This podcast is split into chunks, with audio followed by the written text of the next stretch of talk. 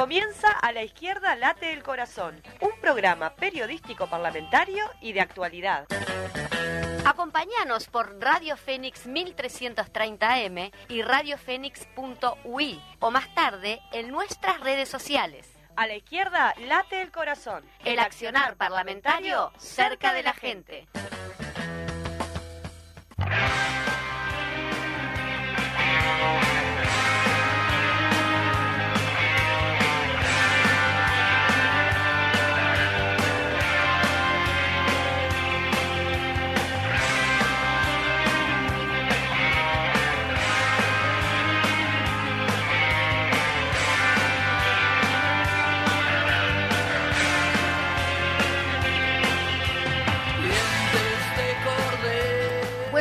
Días a toda la audiencia que nos está escuchando del otro lado de los micrófonos. Le damos la bienvenida nuevamente a un programa más. De a la izquierda late el corazón, a mi izquierda tengo a la querida Paola Beltrán. ¿Cómo estás? Muy bien, ¿qué tal? Muy buenos días para todos y todas quienes nos están escuchando en vivo por Radio Fénix y después también los que nos escuchan más tarde por Spotify. Spotify. Iniciábamos con la canción de los piojos, dientes de cordero, eh, un poco en esto de, de lo que ha pasado en Argentina eh, con la eh, presidencia que ha ganado Milei, ¿no? Este, bueno.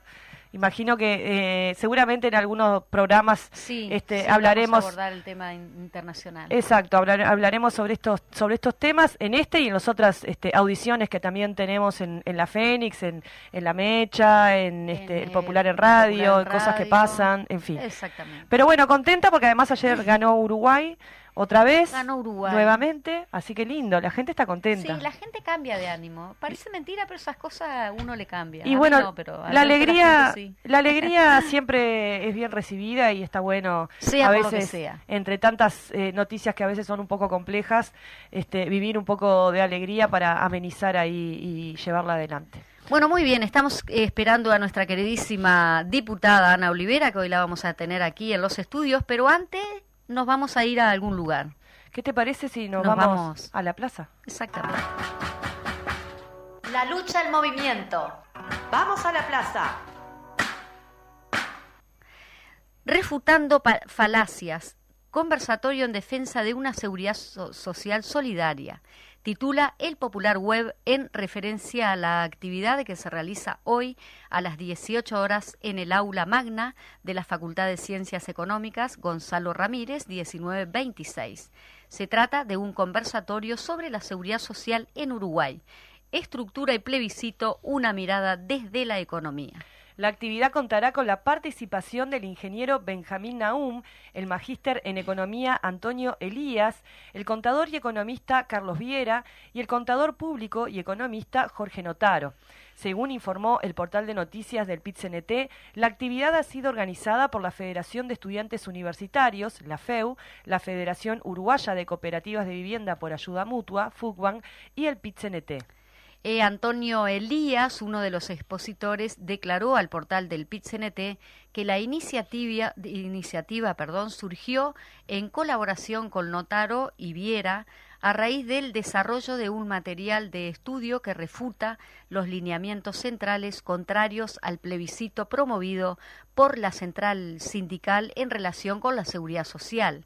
En dicho trabajo, los especialistas, entrecomillado, cuestionan las falacias relacionadas con las consecuencias que se pronostican en caso de aprobarse la convocatoria popular. Eh, en este sentido, este fin de semana que pasó fue el tanto el jueves como el sábado fueron las jornadas nacionales de recolección de firmas eh, en todo el país y se espera para diciembre el PIT-CNT tiene la, la intención de entregar las primeras 200.000 eh, firmas, así que en ese sentido se está trabajando. Bueno, Saludamos. Habrá paro de la construcción el 28 de noviembre. La decisión fue adoptada por el Comité Ejecutivo Nacional del ZUNCA, el que analizó el escenario de falta de acuerdo en el conflicto en la rama de y consideró aún insuficientes las propuestas del sector empresarial, razón por la que resolvió profundizar las medidas. En Montevideo y área metropolitana se realizará además una movilización hacia las cámaras de la construcción. En el resto de los departamentos, las características del paro y la movilización se adecúan según su realidad. Asimismo, el ZUNCA rechaza de forma contundente las medidas que vienen realizando algunas empresas en el consentimiento del Poder Ejecutivo acerca del envío de trabajadores al seguro de paro por el simple hecho de hacer uso de nuestro derecho a la huelga. Por otra parte, en el marco del conflicto y como parte de las medidas, se reafirma la no realización de horas extras en toda la industria, así como eh, mantener los horarios habituales de trabajo, informó Caras y Caretas. Violencia de género. Ayer, martes, el Ministerio del Interior presentó los principales indicadores de violencia basada en género registrados entre el 1 de enero y el 31 de octubre del 2023. Los datos elaborados por el Departamento de Información y Análisis Estratégico de la Dirección Nacional de Políticas de Género y el Observatorio de Violencia y Criminalidad fueron divulgados en el marco del Día Internacional de la Eliminación de la Violencia contra la Mujer que se conmemora cada 25 de noviembre. La información revela que en los primeros 10 meses de este año la cartera recibió 35.567 denuncias por violencia doméstica y delitos asociados, situaciones que eh, se enmarcan en un contexto de violencia de género bajo otras figuras eh, delictivas. Esto significa que en lo que va del año hubo 117 denuncias de violencia de género por día o una denuncia cada 12 minutos. También quiere decir que hubo un aumento eh, respecto al mismo periodo de 2022 y 2021. Otros datos específicos relevados por el Ministerio del Interior muestran que en 45% de los casos la justicia había decretado medidas cautelares o de protección. En el 50% se detectó la presencia de niñas, niños y adolescentes, mientras que en el 6% se utilizaron armas de fuego. El documento también resalta que en 79% de los casos la víctima fue la que realizó la denuncia personalmente y que en el 66% no se había realizado ninguna denuncia previa, informó la diaria. Lamentable. Sí, la verdad que tener que leer esto. Sí. En otros temas, en octubre aumentó el desempleo, hay 161 mil uruguayos y uruguayas sin empleo. La cifra emerge de los datos publicados por el Instituto Nacional de Estadística que dio a conocer el comportamiento de la tasa de desempleo en el país. De acuerdo a dicha información, la tasa de desempleo en todo el país subió al 8,6% en octubre. Para el ente hubo un aumento de la cantidad de personas que ofrecen su trabajo, lo que explicaría, según el INE, el aumento en el desempleo. En el periodo informado hubo un aumento del desempleo en el interior del país, donde pasó del 8,5 al 8,9%.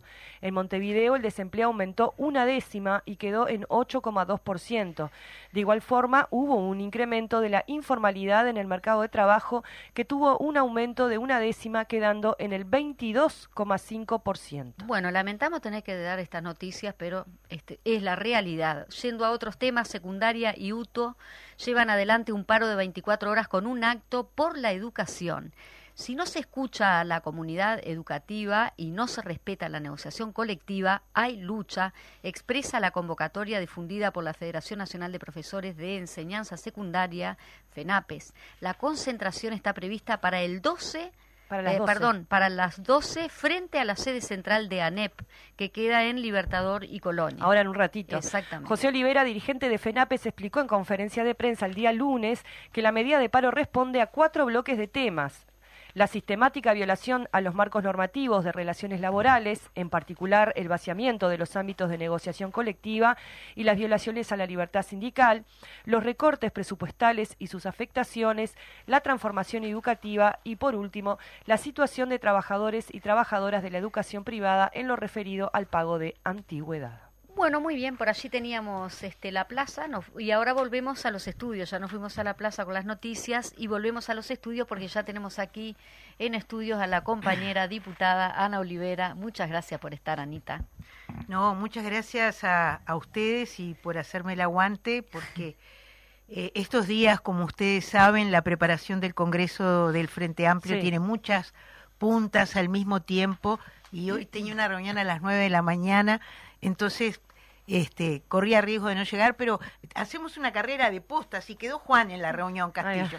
Así que está muy bien. bueno, este, vamos, vamos, vamos haciendo. Pero y por otro lado señalar que yo estoy viniendo los miércoles porque el día martes es el día de la reunión de la coordinación de bancada, porque alguna explicación tengo que dar. En general, los martes temprano yo hacía la grabación para el miércoles.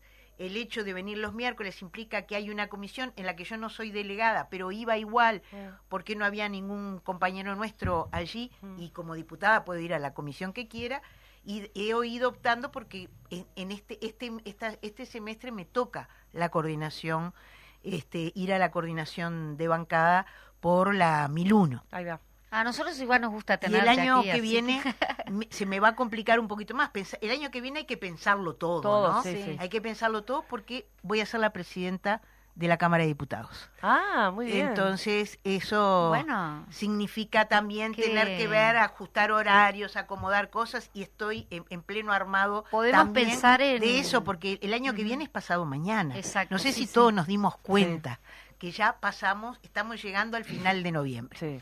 Digo esto.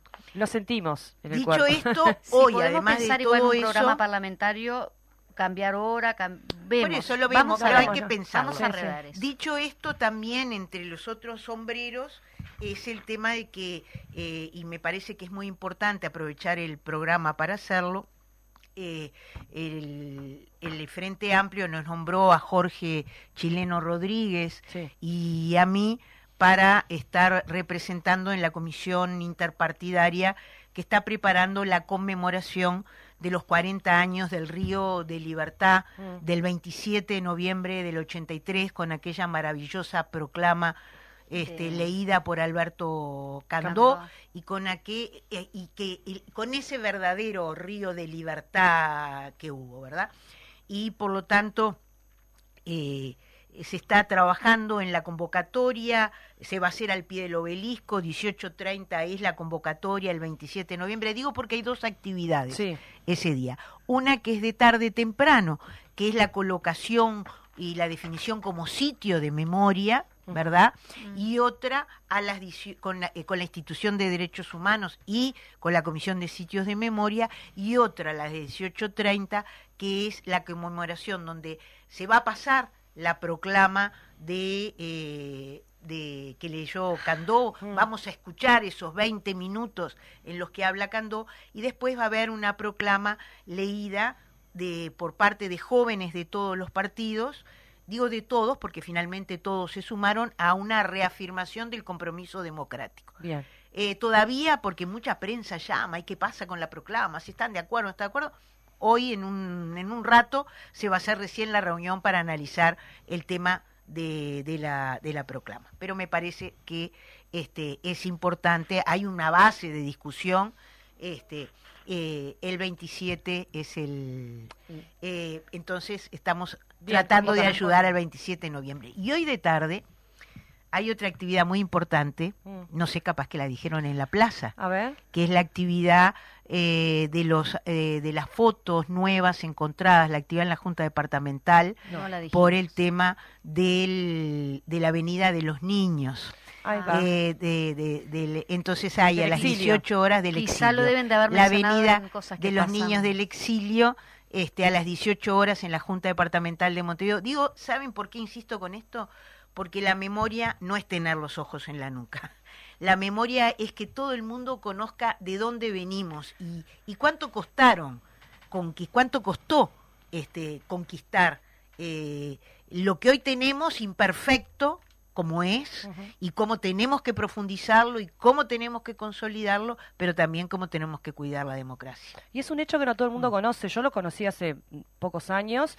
Hay unas imágenes que están, que la pueden buscar en YouTube, de una cobertura que hizo Canal 10, en donde se muestra todo, todo, todo lo que fue ese momento de los niños viniendo del exilio en aquel momento, un Sí. hecho muy conmovedor y que también sí. este, aportó en ese proceso que se estaba este, transitando, ¿no? De, de apertura democrática y es realmente muy conmovedor y muy importante este, lo que pasó en ese momento. Así que bien por la Junta que está bueno que lo hagan en la Junta Departamental eso. de Montevideo, pero también que esas cosas puedan viajar por el interior, porque quienes venimos del interior no nos enteramos. Es una exposición de, son fotos nuevas, así que seguramente después Haga- será itinerante, itinerante. sí, bien. bueno, itinerante. entonces dicho esto, arranco con los temas parlamentarios, Dale. porque hay una ¿Qué intensidad pasa en el enorme. Parlamento? ¿Qué pasa? ¿Qué hacen estos? ¿Qué hacen en el y Parlamento? estas. Entonces, eh, primero que nada voy a comentarles algo bien importante eh, porque quizás esto pueda meritar otro programa de parte de ustedes. Eh, la Comisión de Población y Desarrollo recibió el jueves de la semana pasada a una delegación del SUINAU. Y creo que es muy importante porque esto derivó en que vamos a convocar, obviamente, a las autoridades del INAU, a la comisión, eh, en relación a la denuncia que hace el Sindicato de Trabajadores del INAU. Las dificultades que hay en el sistema de inclusión de 24 horas. Eh, en realidad, eh, bueno, inclusive están trabajando en siete de los servicios con medidas sindicales. decía una de las delegadas del SUNAU, en vez de restituir derechos, se violan los derechos de esos niños y esas niñas hay necesidad de apertura de nuevos servicios y de contrato de mayor eh, de, personal. O sea, los, los centros de 24 horas, es decir, tienen sobrepoblación, no puede haber una atención como debe haber y obviamente hay eh, inclusive mucha derivación, comillas, judicial que hasta no puede eh, ser atendida. plantean los temas de atención de salud mental, eh, a esas niñas y esos niños como una gran preocupación, es decir, la respuesta es insuficiente. Eh, los refuerzos de rubro que todos los años habían llegado a esta altura, ya eh, fíjense que estábamos hablando este, primera quincena de noviembre, no habían llegado. se han perdido cupos de atención en las clínicas con los temas de salud mental. Y entonces, y además INAU no ha estado incluido en esa propuesta de esos 20 millones de dólares, que como yo siempre digo, es eh, como los, millones para la gente no significa nada, cuando ves 50 para la primera infancia, ¡pah, qué cantidad de plata! 20 para salud mental, absolutamente insuficiente. INAU no está incluido en eh, la atención de esa partida. Quería señalar esto porque no solamente es lo que discutimos en el plenario, sino las comisiones que a quienes recibimos eh, en eh, las comisiones. En un momento además este, en que acaba de salir el presidente del INAU, quien fuera presidente del INAU hasta este momento, Pablo Abdala, para ir al Ministerio del Interior, y, eh, nos, y recibimos una invitación que aceptamos por parte del sindicato de ir a recorrer los servicios para ver nosotras nosotros mismos lo que esto significa. Sí, en el Popular, justamente porque tiene que ver con esto, va a salir una nota de que se le hizo a, mm, en realidad al equipo de representación que tiene el Frente Amplio en el directorio del INAU, eh, a, Natalia, Argencio, y mm, donde ahonda en todo esto que, vos, que está denunciando el sindicato y realmente es una situación alarmante. Alarmante alarmante lo que está pasando. Eh, una de las cosas que decíamos es si, si los chiquilines que están bajo protección del INAU estuvieran con la familia, si vivieran lo que viven con el INAU, serían eh, judicialmente, serían, eh, serían enviados al sistema de protección. Sí, institucionalizados. Y si están en el sistema de protección y están viviendo esta situación, no tienen nada más, ¿no? Entonces, justito, engancha, Por eso digo que esa parte de que, de que están ahí para restituirle derechos y en lugar de eso se están violentando, me parece una clara definición de mm. esa situación de alarma. Qué bien que el Frente Amplio, digo, vaya a atender directamente como lo mencionaba. toda la comisión, ¿eh? O sea, las comisiones están, están las comisiones están integradas por representantes de todos, los, partidos, y la invitación del SUINAU fue a toda la comisión. Iremos los que decíamos ir. Bien. Y después recibimos a una delegación del Liceo 41, Liceo 41 que ustedes recordarán, el del Cerrito de la Victoria, el que estuvo vinculado con el caso Astesiano. Pero en este caso lo recibimos por otro tema y es por los padres de la PAL, del liceo, es decir, que están solicitando ayuda y denunciando la situación del relevamiento que hicieron este, de la alimentación de esos adolescentes de 600 alumnos del liceo hay 175 con dificultades de alimentación. Y lo que ellos plantearon es, esta situación no es una situación solo del Liceo 41, hemos tomado contacto con otros liceos, esta es una situación, es decir, que se repite y por eso, bueno, ellos han estado haciendo solicitudes. Eh, la respuesta que recibieron para este año de parte de Linda es que, bueno, podrían ser incluidos el año que viene en el programa, es decir, pero acá va mucho más allá, porque lo que ellos plantean no es solamente el tema de darles de comer, este, sino una atención en particular a, a, estos eh, adolescentes. Así que, y hicieron una solicitud eh, para instalarse en el centro Bullunusa, allí eh, en el ah. barrio, este, un, comedor para el liceo. Bueno, están trabajando en esta dirección, pero denunciando, me parece una situación bien importante, eh, cuando cada vez que nosotros hablamos de los problemas de la alimentación, de lo que ha sucedido con las ollas, inclusive de la cantidad de plata que han puesto para la alimentación, bueno, pero ¿por qué no llegan a donde tienen que llegar? ¿No? Este, entonces quería comentar esto porque no es solamente te, piden cuentas como que no es solamente la vida que tiene la plenaria y los proyectos de ley, sino también otras cosas que se hacen desde las comisiones. En segundo lugar, la Comisión de eh, Educación y Cultura está ni más ni menos que tratando en este momento el tema de los archivos, recibiendo, eh, a, por un lado recibió al Ministerio de Educación y Cultura y al Ministerio de Defensa y la semana pasada eh, recibió a Crisol. O sea que todavía esto está en esta... Falta que eh, pase por diputados, entonces... Sí, sí, está en comisión de diputados. Bien, perfecto. Está en comisión de diputados. Eh, en tercer lugar, y aparte, bueno, acá voy a hablar más despacio, he estado hablando muy rápido, no sé cuántos minutos me quedan. Cuatro minutos. Entonces, decirles qué cosas tenemos en carpeta. Voy a empezar por la más importante que tenemos en lo inmediato, que es el veto del presidente de la República a lo que se votó en relación a las trabajadoras y los trabajadores de casa de Galicia. Ahí va. Eh, esto es un tema súper delicado. El veto lo puede levantar la Asamblea General. Eh, y eh, se está tratando por parte de las bancadas que la Asamblea General, de la bancada del Frente Amplio, que la Asamblea General sea la semana que viene. Eh, todavía no sabemos si tenemos los votos para levantar el veto, pero ustedes han visto que hay eh, sectores que se plantean mantener la misma votación que tuvieron, o sea que podríamos quizás llegar a levantar este veto. O sea, los dos, tanto los en, el Senado como en diputado, eh, los dos, Botana, eh, que, en el Senado este, ah, votó este proyecto, bueno, Carmen Tor y Sanabria, este, y perdón, y Portillo en diputados, o sea, mantendrían, Cabildo mantendría su voto en el Senado y en diputados, o sea que estamos trabajando para que efectivamente puedan ejercer su derecho a cobrar los créditos, a cobrar este el despido las trabajadoras y los trabajadores de Casa de Galicia, además de otros aspectos vinculados con, como yo había planteado aquí, este, su inclusión. es decir, hay 260 que este, no, han, este, no han sido tomados y están sin trabajo de aquellos que estaban, de, aquellos trabajadores y trabajadoras de Casa eh, de, Galicia.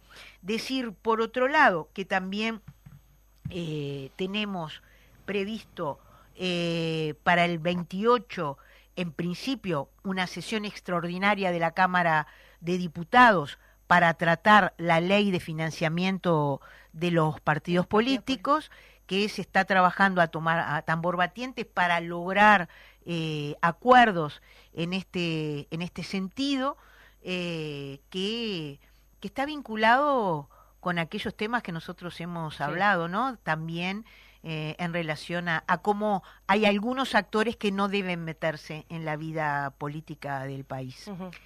Eh, por otro lado, eh, señalar este bueno, y que recién se está analizando la, la, propuesta del Partido Nacional, porque hasta ayer había sido desconocida, ayer este, hubo presentaron entonces una propuesta. una propuesta del Partido Nacional. Pero bueno daremos cuenta la semana que viene aparte la semana que viene es el hoy es 22 el 29 ya habrá pasado la sesión en la que se debe se debería haber tratado la ley así que hablaremos de, de este tema. Y por otro lado tenemos eh, otro, otra complejidad que es el tema de eh, los deudores del banco hipotecario. Digo, para hablar de las grandes leyes que tenemos en este momento en diputados, eh, la comisión eh, de diputados que trata el tema, porque ustedes recordarán que tuvo ya aprobación en el Senado,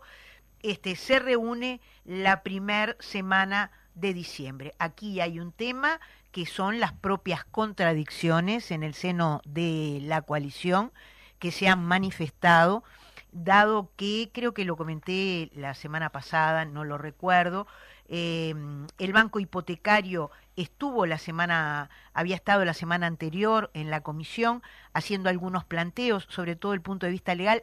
En el Senado el banco hipotecario no hizo ningún planteo porque pensó que no iba a salir este, la, el, proyecto. Y la semana pasada estuvieron el Ministerio de Economía y Finanzas y la Agencia Nacional de Vivienda haciendo una serie de observaciones. Por lo tanto, es decir, eh, este es un tema que tiene que ver, algunos con criterios legales, nos parece a nosotros, estuvimos conversando en la bancada, que son subsanables y, que serían, para dar razón, vinculados a cómo se, eh, se, construye el fideicomiso, es mm. decir, a qué competencias tiene AFISA y qué competencias no tiene. Es decir, pero hay otros que tienen que ver con el alcance que son de otro tipo de definición. Así que esto se, la comisión se reúne nuevamente la primera semana de eh, diciembre. Voy eh, culminando eh, diciendo que además de todo eso tendremos una reunión especial la semana que viene recibiendo a otras delegaciones. Este, vamos a recibir a la Cámara Inmobiliaria eh, la semana que viene por, un por una propuesta que realizó la coalición de gobierno y que aparentemente ni la Cámara Inmobiliaria ni la asociación están este, Llevándola. Eh, llevándola. Ahí va. Así que hasta aquí culmino para señalar, como siempre hago, es decir, que me quedaron muchos temas, estamos haciendo muchas cosas al mismo tiempo y, y, que el año que viene será más intenso todavía. Por supuesto. Así que Muchas gracias por, por haberme esperado, además. Sí, claro, cómo no. Un poder de síntesis, la diputada Ana Olivera. Muchísimas gracias por compartir esa, bueno, en todo, la actualidad parlamentaria. Reiteramos entonces, lunes 27 a las 18.30 horas, en el obelisco se llevará a cabo la conmemoración de los 40 años del Río de Libertad. A la vuelta estamos con la senadora Silvia Nane, que vamos a estar conversando sobre la candidatura eh, de la compañera Carolina Cose y sobre toda la situación y la coyuntura política. Vamos, Fede. Nos vamos a un corte y volvemos.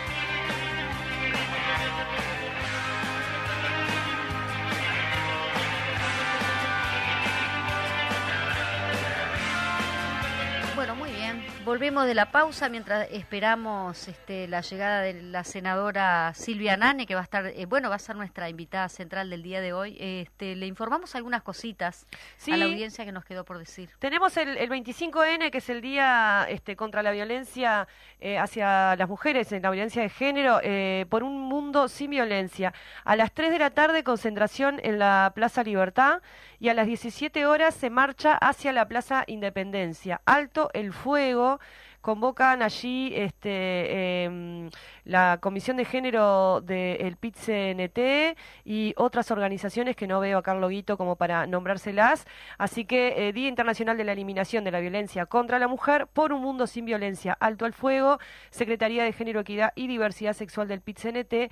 Eh, así que em, todas y todos allí presentes, ¿no? Hace poquito también, el lunes de la semana pasada, hubo una alerta feminista por tres este, femicidios eh, brutales como todos los femicidios que, que, se cometieron y además leíamos recién la información de la cantidad de, de denuncias eh, en muchos casos situaciones de, violencia en donde ya hubo eh, medidas cautelares, había tobillera y demás y definiciones de no acercamiento que claramente se violan, ¿no? Y ahí es donde se ve también la falla que está teniendo el sistema de protección, no solo en niños, niñas y adolescentes, como bien decía la compañera y diputada Ana Olivera, sino también en lo que tiene que ver en la protección de las mujeres que están en situación este, de violencia.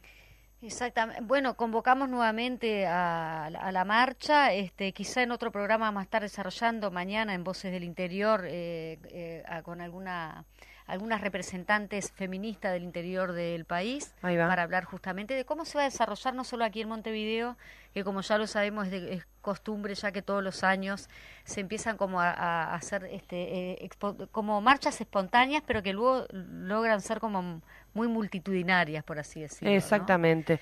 Eh, después este en Canelones, este sábado 25 también a las 18 horas, en el comité Eber Nieto se estará realizando el lanzamiento del Espacio Democrático Avanzado eh, de la ciudad general Libercereñi. Allí se va a contar con la presencia del ex intendente y ex senador de la Miluno, Marcos Carámbula, la presidenta del Frente Amplio Canelones, Susana Muñiz, y el director de Descentralización y Participación de la Intendencia de Canelones e integrantes del Ejecutivo del Partido Comunista en Canelones, Rubén Moreno.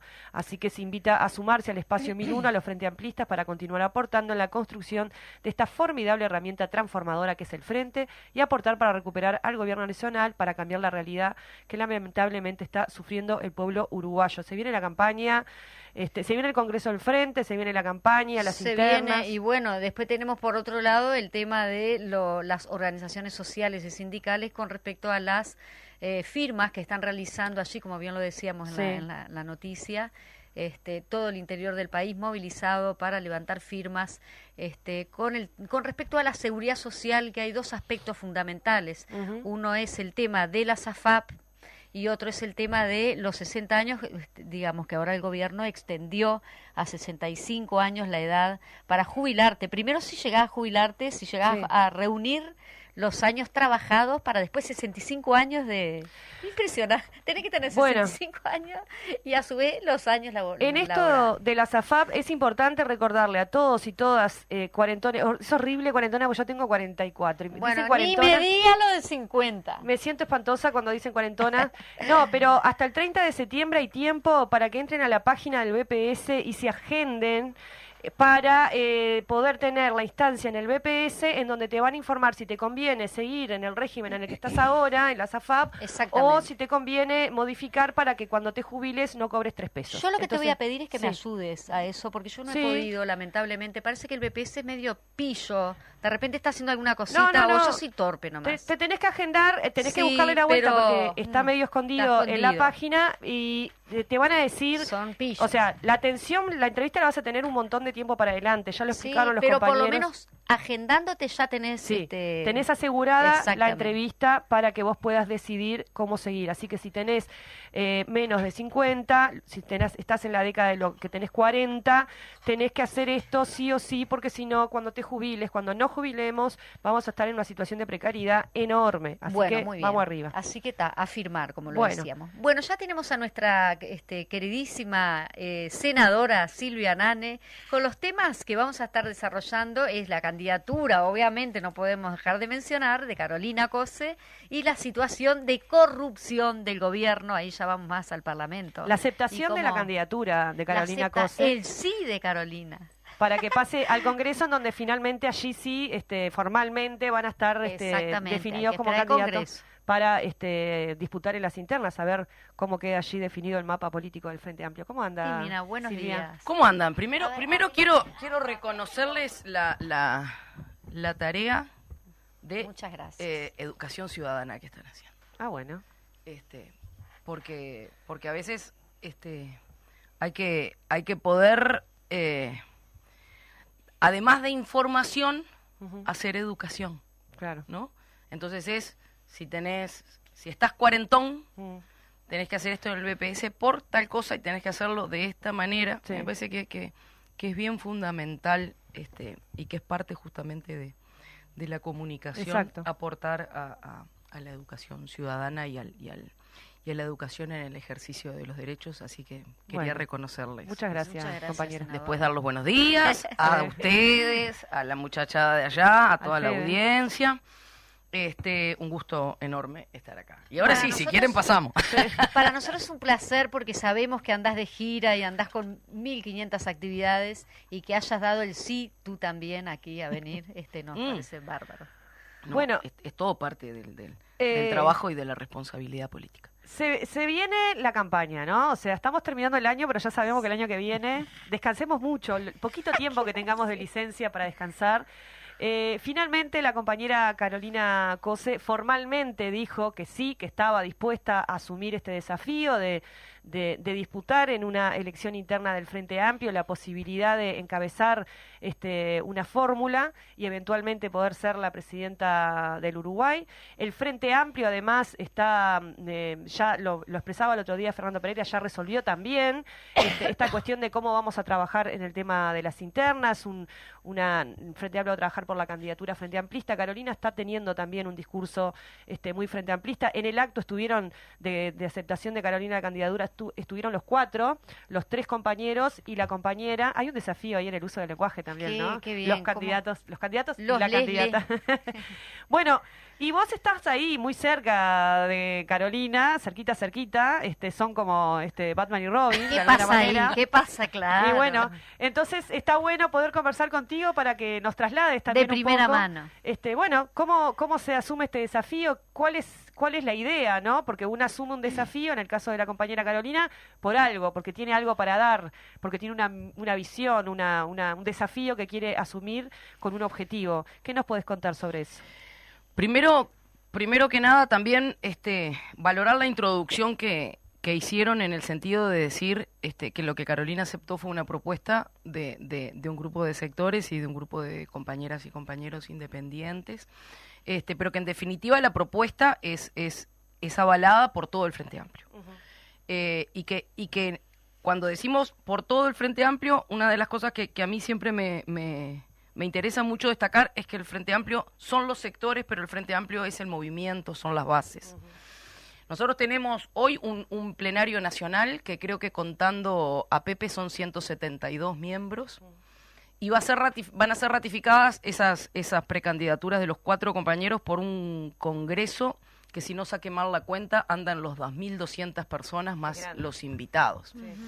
Este, donde hay una, una participación este, mucho, mucho más este, mm, eh, fina de, de, los comités de base y demás. Por, por, lo tanto, en definitiva, lo que, lo que Carolina acepta es, es ser uno de los, de los precandidatos que el Frente Amplio decide este, proponerle a la ciudadanía, en principio, a, a, a, los compañeros y compañeras Frente Amplistas para lo que vos decías, encabezar una fórmula presidencial de cara al, al próximo gobierno. Entonces, a mí me, me, gusta primero resaltar eso, ¿no? Es una candidatura, como vos decías, que, que, que, que integra una decisión del Frente Amplio. Y, y, eso fue lo que quisimos reflejar en, en esa especie de, de, de, de, gran abrazo que nos dimos, que recuerden que tuvimos que transformar ese abrazo de un viernes para el otro, porque estábamos con todo pronto en el, en, el, en el Club Cordón y ni bien terminaron de armar el escenario este, y dijimos, ok, el escenario quedó, a los cinco minutos tuvimos que decir, empezamos a desarmar porque no cabía ninguna ninguna otra este, acción después del fallecimiento de, Danilo Astori. Y entonces hubo que, fue como, fue como un abrazo de, de, celebración transformado después en un abrazo de, contención por, por la pérdida enorme de, Danilo y que después tuvimos que volver a transformarlo como en un abrazo de, de, refortalecimiento, digamos, ¿no? Este, y, y, en todo eso había mucho frente amplio. Definitivamente todo ese abrazo era un abrazo frente amplista y esa fue la tónica que, que, que, que, nos guió y el, y el concepto que quisimos que quisimos que, que guiara todo el armado, digamos, de ese sí de Carolina. Eh, también es verdad que fue el último de los sí este, eh, no, no por una cuestión de generar expectativa, pero, pero es porque, porque fuimos muy, muy respetuosos de ese proceso que el Frente Amplio, de nuevo, como, como fuerza política, se dio en, en, en, la discusión, en la construcción, en el amasado, en las propuestas, en las idas y venidas de la discusión de las bases programáticas. Para nosotros era muy importante eh, tener eh, comprendido, eh, afinado, eh, hecho propio eh, el, el, para qué. eso implicaba trabajar no solamente con, con, con muchos de los, con todos los sectores que, que, que, estaban proponiendo la precandidatura de Carolina, sino trabajar también con compañeros en territorio y, y, poder, poder armar un, un, un, para qué. Una vez que, que estuvimos eh, con esos para qué definidos, con, con, con, los énfasis, con las cuestiones entendidas, nos parecía que, que, que había que respetar esa instancia del Frente Amplio. Eh, una vez con el para qué, mm. tenemos con quién y ahí en parte fue en todo ese armado de equipo grande que ustedes vieron, este, que, que, que digamos, eh, terminamos afinando el, el, el, sí de la precandidatura. Que es una precandidatura que, que, que, quiere aportar al proyecto Frente Amplista, a ese para qué Frente Amplista, que, que es una candidatura eh, que, que a mí me parece que nos da la esperanza de soñar sueños grandes, a mí me parece que nos da no solamente esperanza en, en, en, una construcción de futuro, sino que nos da certeza en la construcción de las cosas que hay que hacer en el presente inmediato, ¿no? Este, Carolina dice, pero Carolina hace fundamentalmente. Y eso creo que lo vemos todos los días en, en lo, que, en lo que viene siendo la gestión del gobierno de Montevideo, que también tenemos, e, es, es de orden destacar que, que es la gestión de Carolina y un equipo. Claro. ¿No? acá hay equipo. Ella lo remarca permanentemente. Es que, es que es así.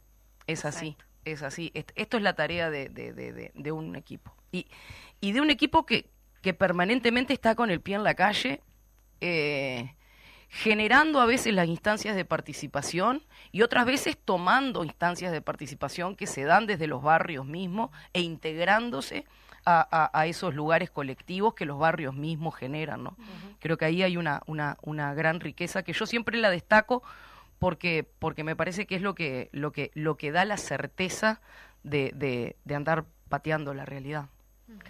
Eh, una de las cuestiones que tiene la candidatura de, de Carolina, y te lo pregunto porque me imagino que lo estarán pensando, es esta cuestión de eh, Montevideo interior, ¿no? Mm.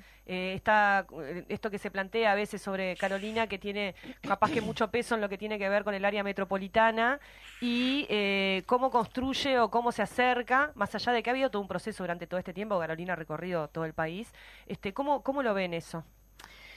Lo que pasa es que creo que tenemos que poder empezar a, levantar la mirada de las, de las divisiones que le son funcionales a quienes quieren imponer las divisiones. este, Uruguay es, es, es Uruguay y está compuesto por un montón de realidades. La realidad de Montevideo es una de las tantas realidades de, de, los territorios en, en, en, nuestro país. Pero el tema de vivienda te diría que es un tema que atraviesa al Uruguay todo. El tema de la salud es un, un tema que atraviesa al Uruguay todo. El tema de qué está pasando con las infancias y las adolescencias es un tema que atraviesa el Uruguay todo. El tema de cómo está envejeciendo Uruguay es un tema que atraviesa al Uruguay todo. Y que no lo está resolviendo el gobierno. Y que no lo está resolviendo el gobierno. El tema de la salud y el acceso al, al el, el, ejercicio del, del, del, derecho a la salud es un tema que abarca a todos. Quizás sí, evidentemente con diferentes realidades, este, con, con, con, con realidades que, que, que hay que abordarlas de, desde lugares de la realidad diferente, pero, pero eso es un ejercicio necesario para cualquiera que, que, que, ejerce el gobierno, ¿no? Este, y, y muchos de, de, de, de, las formas de abordaje tienen que ver con decisiones políticas. Entonces, a mí me parece que, ahí hay una forma eh, en, en, en, la gestión de, los equipos que dirige Carolina, que es pongamos el problema en el medio, y una vez que tenemos identificado el problema y lo tenemos en el medio, se aborda desde diferentes perspectivas. Como en el programa. Como en el programa, exactamente. Mm. Yo siento, yo siento que, que, que, la forma en la que está armado el programa del Frente Amplio es muy la forma de trabajar de, de, de nuestros equipos. Este, a mí me resulta muy natural eh, leer este programa, me resulta eh, muy natural mirar las cosas como las está mirando el, el programa. Eh, y, y, por eso creo que, que, nos sentimos muy cómodos en el para qué claro. también. este, y, y, lo que vos decías, en definitiva, es eh, quienes tratan de dividir, siempre, en definitiva, ponen la, la, la, raya de la división en aquellos lugares donde, donde detectan para sí mismos ciertas fortalezas, no para la gente. ¿no? Entonces a mí me parece que en definitiva si nosotros nos acostumbramos a eso vamos a estar mal porque basta con que yo ponga la raya en un lado para que me quede gente de un lado y gente del otro. Entonces, ¿con qué criterio pongo la raya en el arroyo Carrasco? ¿O con qué criterio pongo la raya en el arroyo Pando? ¿O con qué criterio pongo la raya en el Río Negro? ¿O con qué criterio pongo eh, la raya en, en la frontera y divido la frontera? ¿O divido la L? ¿O divido el centro del país? ¿Con qué criterio? ¿No? Este, entonces me parece que, que, lo que tenemos que hacer es poder levantar este, esa, esa mirada y trabajar en conjunto, ¿no? Este, creo que vamos por ahí. Bien. Vamos por ahí. Una, una de las preguntas que justamente ni bien asumió, le, le hicieron, eh, perdón, ni bien asumió, ni bien dio el sí a la precandidatura, es si el hecho de ser mujer, este, bueno, va a contar un poco eh, con respecto a la campaña y también, bueno, nada, este, sería en este caso histórico la primera mujer presidenta en el, en el Uruguay, ¿no? ¿Qué, qué opinás vos? Sería histórico. A mí lo que me llama mucho la atención es que la pregunta de por qué una mujer a la presidencia de Uruguay se la hacen solo a Carolina y no se la hacen a los varones, por ejemplo. Me llama mucho la atención. ¿Por qué otro hombre? Claro, e, esa es una pregunta que no he escuchado. O, a los otros precandidatos, ¿por qué? No he escuchado la, la, la, pregunta, me, llamó bastante la atención, porque en definitiva creo que todo el mundo tiene Disculpame que sea obvia en la pregunta, pero me pareció Me parece sensacional la pregunta, porque me parece que muestra la obviedad de la respuesta. Exactamente. Este, en, en una nota eh, que salió en la diaria hoy a Carolina le preguntaron más o menos lo mismo y dijo, ha habido cuarenta y pico de presidentes varones, me llama mucho la atención. Este, la, la, la respuesta es obvia, ¿no? Este, lo que pasa es que creo que más allá de la obviedad, ah, tenemos que poder ir más allá de la obviedad en esto que, que, que, a mí me parece que forma parte de, de, de, lo que tenemos que empezar a decir. Eh, y es y es en definitiva que lo que importa es, es Carolina en el contexto de, de, un gobierno frente amplista. O sea, primero el gobierno frente amplista. Lo que es absolutamente necesario es que el próximo gobierno sea frente amplista. En ese contexto, nosotros pensamos que la mejor persona es Carolina, por un montón de cualidades, entre ellas algunas de las que, de las que dije. Pero, pero me parece que no podemos perder el foco. Y además, lo otro ya son, país en este momento, ¿no? Claro, lo otro ya son otro tipo de, de, de, de, de opiniones que se pueden dar este, respecto a que, ¿por qué las mujeres tuvieron que votar después de los varones? ¿Cuándo fue el tiempo de que las mujeres votaran? El tiempo fue siempre. Lo que pasa es que hubo condiciones que no lo permitieron y ya sabemos quiénes ponen las condiciones. ¿Cuál fue el tiempo de que las mujeres entraran a la universidad? Siempre fue el tiempo. Lo que pasa es que quienes pusieron las condiciones tenían relegadas a las mujeres al ámbito doméstico y no, y no de esa manera impidiendo que participaran en el ámbito público de las políticas y de las ideas. Entonces, ¿cuándo es el tiempo de una mujer presidente? Siempre fue el tiempo. Siempre fue el tiempo. Lo que pasa es que no estaban dadas las condiciones, y reitero, todos sabemos, dónde están las condiciones y quiénes ponen las condiciones. Entonces, me parece que, que, que, que la, la, la obviedad de la pregunta, junto con la obviedad de la respuesta, lo que no nos puede eximir es de ser capaces de hacer un análisis un poco más profundo. Este y, y, creo que no nos puede sacar el foco de entender que el próximo gobierno tiene que ser Frente Amplio porque, porque lo necesitamos. Porque es necesario reconstruir un montón de, de, de, aspectos con, con, con, una visión que no es la visión del mercado, con una visión que no es la visión del individualismo. Necesitamos cambiar el mercado por la solidaridad, necesitamos cambiar el individualismo por la visión colectiva y necesitamos empezar a trabajar conceptos mucho más profundos que los que se pueden dar en los 280 caracteres de Twitter.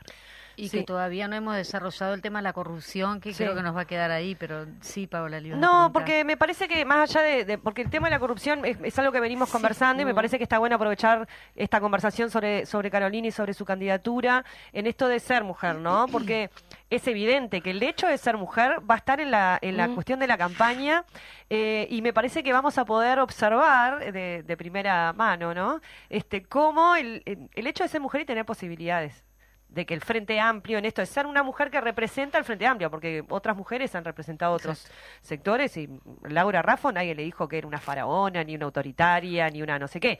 Hay características en el ejercicio del poder de las mujeres eh, que si además esas mujeres representan una fuerza política que, que tiene este, la intención de gobernar hacia los intereses de los más de, las mayorías, de las de las mayorías y no de los mayoros, que se eh, señalan como cuestiones negativas.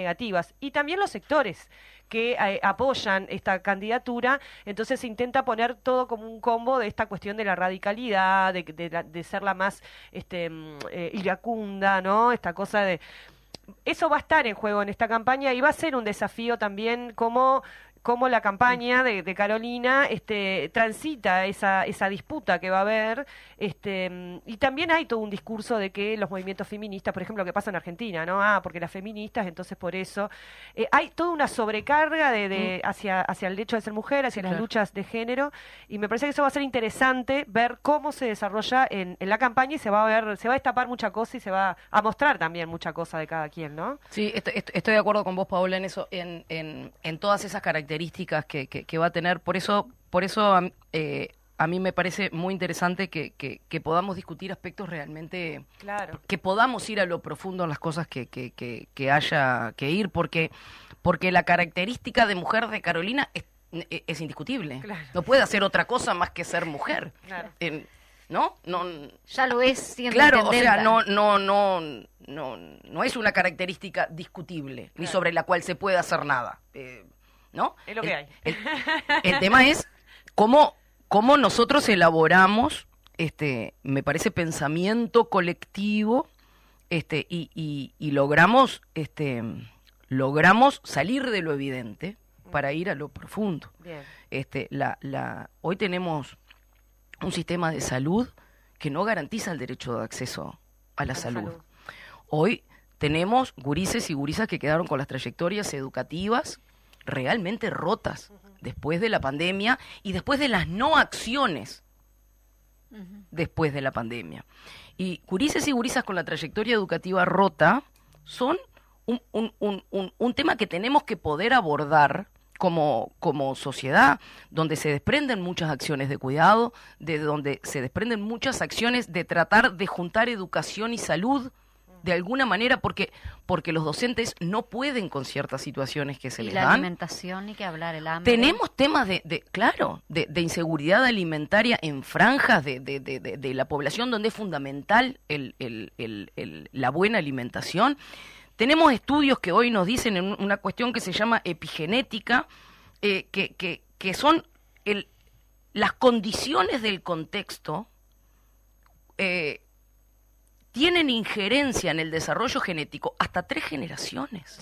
Entonces, las condiciones de la infancia también se crean, no solamente se padecen. Yo puedo generar como Estado condiciones para mejores infancias, con salud, con educación, con vivienda. Tenemos que poder atravesar la cuestión de la vivienda en, en todo lo que tiene que ver con la problemática tenemos tenemos que poder por eso tenemos que ir a cuestiones que sean que sean más más más profundas me parece y bueno creo que la invitación es a generar espacios que nos permitan esas discusiones. Y además que el Frente Amplio pretende en este gobierno no volver a hacer lo mismo, ni sino eh, profundizar en cambios estructurales y poder eh, poner al Uruguay en una situación de ciclo eh, hacia adelante con transformaciones profundas y da la impresión que Carolina para eso es como un poco especialista, ¿no? Mm. Ya lo, como que lo ha demostrado, mm. así que va a ser interesante y eventualmente imaginarse cómo es eso, que me parece que eso es lo que está proponiendo un poco Silvia, ¿no? Imaginarse cómo sería eso, seguramente vamos a tener más instancias ya con el programa aprobado para profundizar en, en cuál es la idea más específica en función de, lo que refina el gobierno, el programa de Frente Amplia, cuál es, dónde Carolina, cómo Carolina se imagina llevar adelante ese programa, que me parece que es esa la discusión este, de las elecciones internas, ¿no? Absolutamente. lo que cada uno de los cuatro candidatos, de los tres candidatos y de la candidata, eh, mira allí y cómo se lo imagina, ¿no? Sí, y poder, y poder recuperar la, la la esperanza y la audacia de, soñar sueños grandes. Creo que, que eso es un buen impulso al que nos tenemos que, invitar. Qué lamentable el tiempo, no puede ser que ya se nos, se nos fue el tiempo y nos quedó pila de cosas para te comprometemos para que vuelvas cuando puedas. Lo gestionamos ahí con, con la compañera este Eugenia, te están esperando en Nueva Albesia, me dice acá Sara. Me están voy a ir a Nueva Albesia, no sé cuándo, pero creo que ya lo arreglaron. Ahí va, muy bien. Un, un abrazo gigante para, para, para toda para toda la gente de Colonia, que me pueden siempre con el corazón y terminamos priorizando agenda para Colonia. Uno tiene sus, sus debilidades. Pero vas a volver a la Fénix también. Por supuesto. Bueno. Muchísimas gracias, este, senadora Un abrazo, muchas gracias, muchas gracias a usted. Gracias. Eh, Fede, gracias Paola. Bueno, nos escuchamos el miércoles que viene. El miércoles que viene. Salud, gente, que pasen lindo. Chau, chau.